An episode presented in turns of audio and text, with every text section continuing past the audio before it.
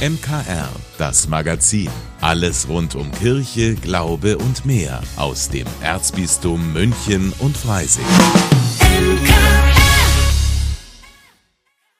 Heute mit Corbinian Bauer.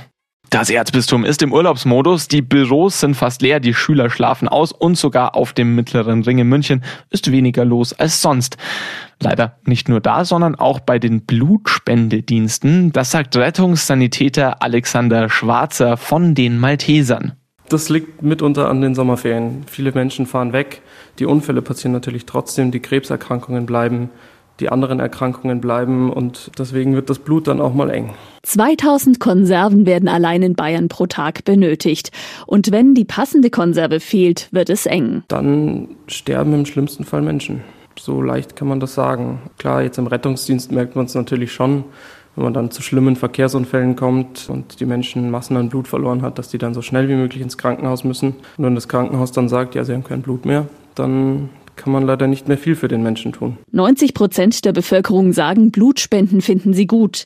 Wir haben uns mal in der Fußgängerzone umgehört und gefragt, wie das bei den Münchnern so ist. Eigentlich eine Was gute Sache, aber ich habe es tatsächlich noch nie gemacht. Wenn Leute das brauchen, dann will ich es schon machen, ja. Prinzipiell gut, aber nicht, wenn man Angst vor Nadeln und Spritzen hat. Ja, ist eine gute Sache. Ich finde es auch super, also macht auf jeden Fall Sinn, aber tatsächlich habe ich es auch noch nicht gemacht. Genau so sieht es überall aus. Nur 5 Prozent Prozent der Bayern spenden und damit steht der Freistaat im deutschlandweiten Vergleich sogar noch gut da.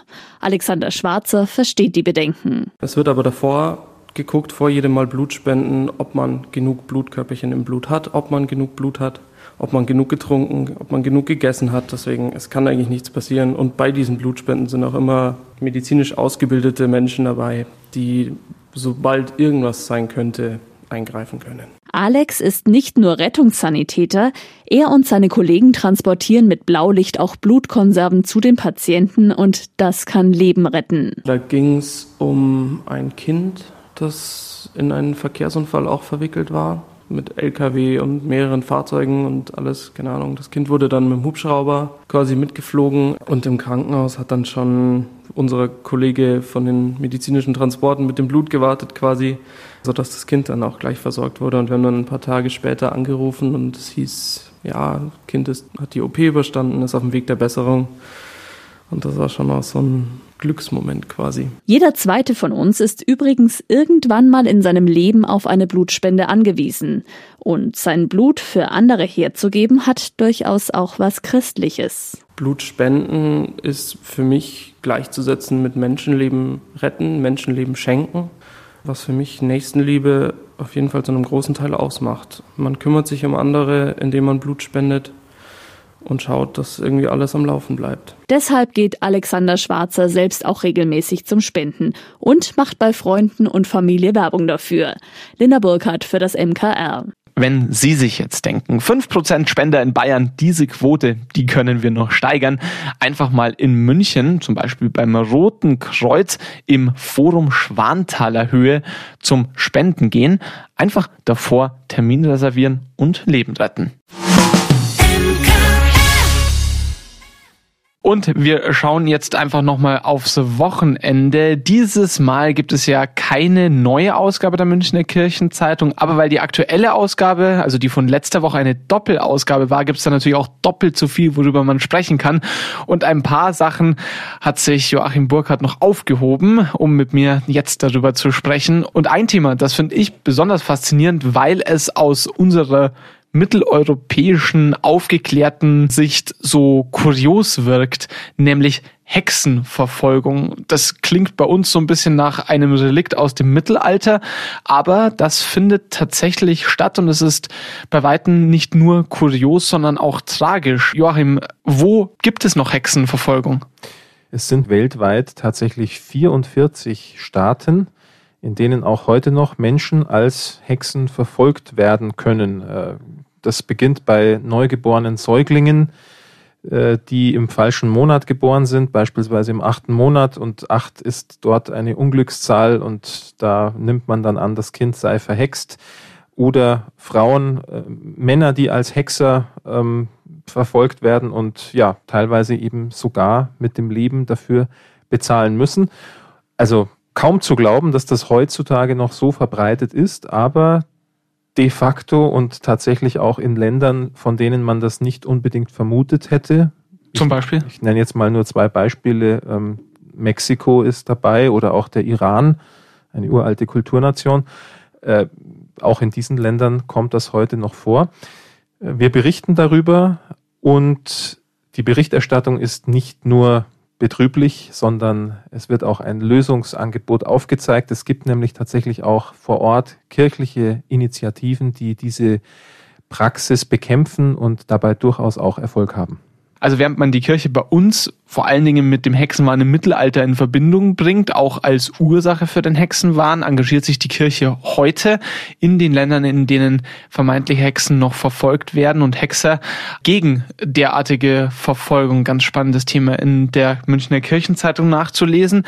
Warum es äh, Leute gibt, die noch an Hexen glauben und auch daran glauben, dass die aus irgendeinem Grund böse sind, das ist mir persönlich rätselhaft. Aber bleiben wir beim Rätsel, weil äh, das hat bei euch auch nicht nur in diesem Zusammenhang einen Platz in der Münchner Kirchenzeitung, sondern ihr habt euch ja die letzten Wochen auch im Rahmen des Sommerrätsels diverse Kirchen oder genauer Krypten im Erzbistum angeschaut. Aber eine letzte Krypta, die ist noch unbekannt und die wird in dieser Ausgabe der Kirchenzeitung gesucht. Was kannst du denn schon dazu verraten?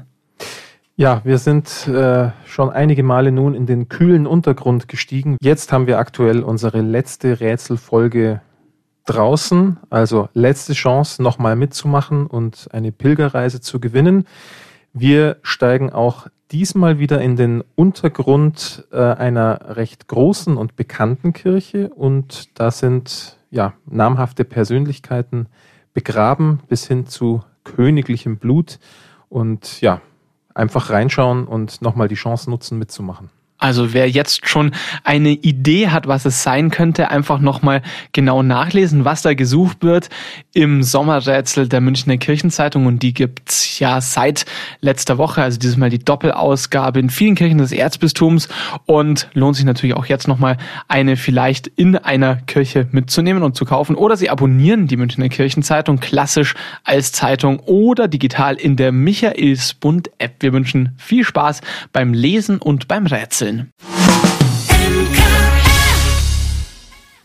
Wer in Europa Urlaub macht, der findet in Hotels, gerade in Traditionsbetrieben, im Nachttisch häufig eine Bibel. Doch wie ist das eigentlich in muslimischen Ländern? Wer in der Türkei oder Ägypten urlaubt, der findet dort kaum einen Koran einfach so im Hotel rumliegen.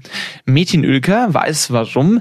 Er ist gläubiger Muslim und organisiert als Terminalverantwortlicher am Flughafen München gemeinsam mit den christlichen Seelsorgern dort regelmäßig interreligiöse Andachten. Er sagt, der Koran ist nicht einfach nur ein Buch. Wenn Sie zum Beispiel in muslimischen Ländern oder in muslimischen Haushalten unterwegs sind, Sie werden immer merken, dass der Koran am höchsten Punkt der Wohnung oder am höchsten Punkt des Hauses sozusagen ähm, geparkt ist. Ja? Jederzeit zugriffbereit, aber er steht erstmal oben, nicht irgendwo unten auf dem Boden oder irgendwo auf der Toilette oder so, nichts dergleichen. Denn der Koran ist Muslimen heilig.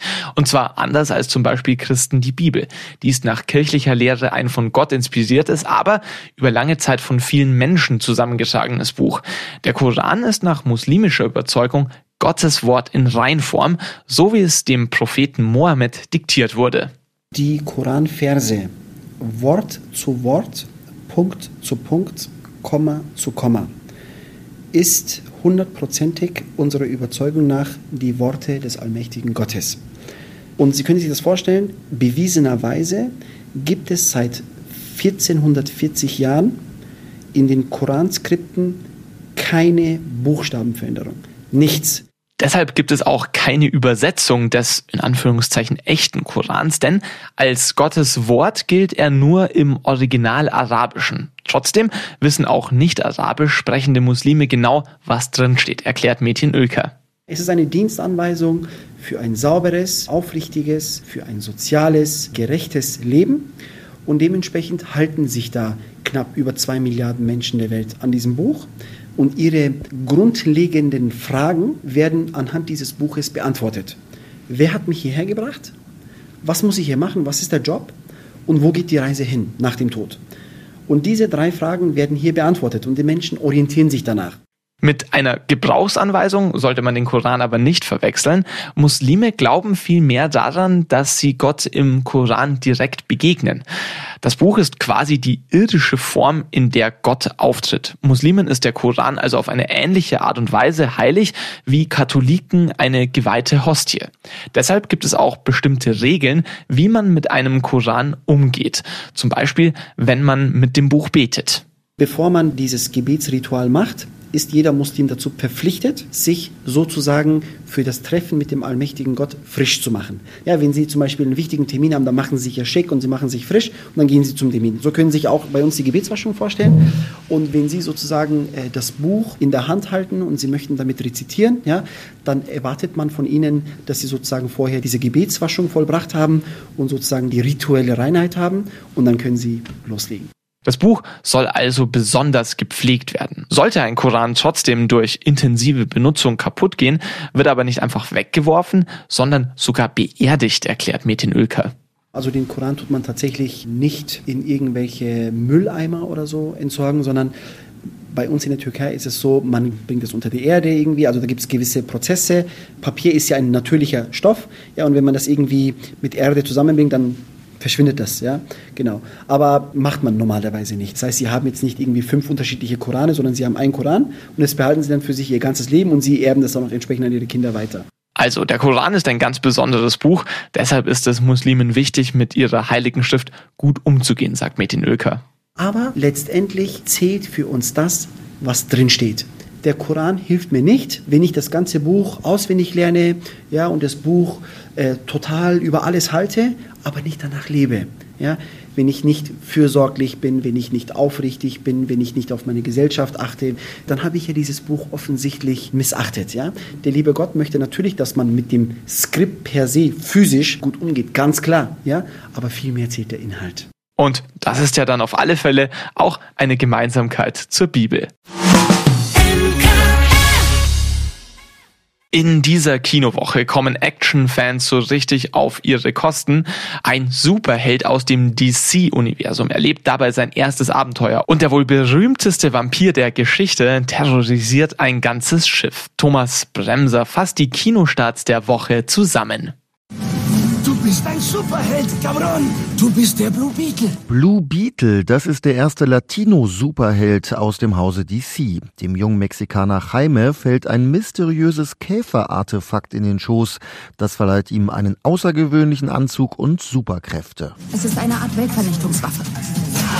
Es beschützt seinen Wirt Manchmal tut es, was du willst und manchmal auch nicht. Die Gegner von Blue Beetle wollen das Artefakt zurück und bedrohen auch seine Familie. Nach einigen Flops setzt DC jetzt auf einen blauen Käfer. Der Film ist witzig, manchmal etwas zu albern, aber charmant. Ich, ich, ich glaube, ich habe einen Bus zerteilt. Der Bösewicht in diesem Film zerteilt keine Busse. Das Böse ist an Bord. Etwas mächtiges Böses. Die Demeter soll eigentlich nur ein paar Holzkisten von Transsilvanien nach London bringen, doch auf dem Handelsschiff passieren merkwürdige Dinge. In der Nacht trinkt er unser Blut. Er ist hier. Dracula. Das Horrorabenteuer Die letzte Fahrt der Demeter basiert auf nur einem Kapitel des Klassikers Dracula und zeigt, wie der Blutsauger nach London kam. Er ist auf diesem Schiff. Das bedeutet, wir werden es niemals verlassen. Genug Action gibt's auch in Kandahar. Da versucht Gerald Butler als CIA-Agent Tom sein Leben zu retten. Ich will nur nach Hause. Ich werde dich begleiten. Mit seiner Truppe zerstört er das iranische Atomprogramm und die Iraner wollen Rache. Tom muss zum Flughafen nach Afghanistan flüchten flüchten, wo Hilfe wartet. Und wie weit sind Sie von Kandahar entfernt? Etwa 400 Meilen. Die Entfernung ist allerdings nicht das Schlimmste daran, sondern das, was dazwischen liegt. Denn feindliche Spezialkräfte sind ihnen dicht auf den Fersen. Kandahar ist Spionage, Thriller und Actionfilm und zwar ein ziemlich spannender. Wir müssen nach Kandahar. Vielen Dank, dass Sie sich unseren Podcast MKR, das Magazin des Münchner Kirchenradios, angehört haben. Wir freuen uns, wenn Sie unseren Podcast abonnieren und in der Podcast-App Ihrer Wahl bewerten. Am liebsten natürlich mit fünf Sternen. Wir haben auch noch viele andere schöne Podcasts. Diese finden Sie unter münchnerkirchenradio.de und überall, wo es Podcasts gibt. MKR, wir machen Ihren Podcast. MKR, mehr Tiefgang für den Süden.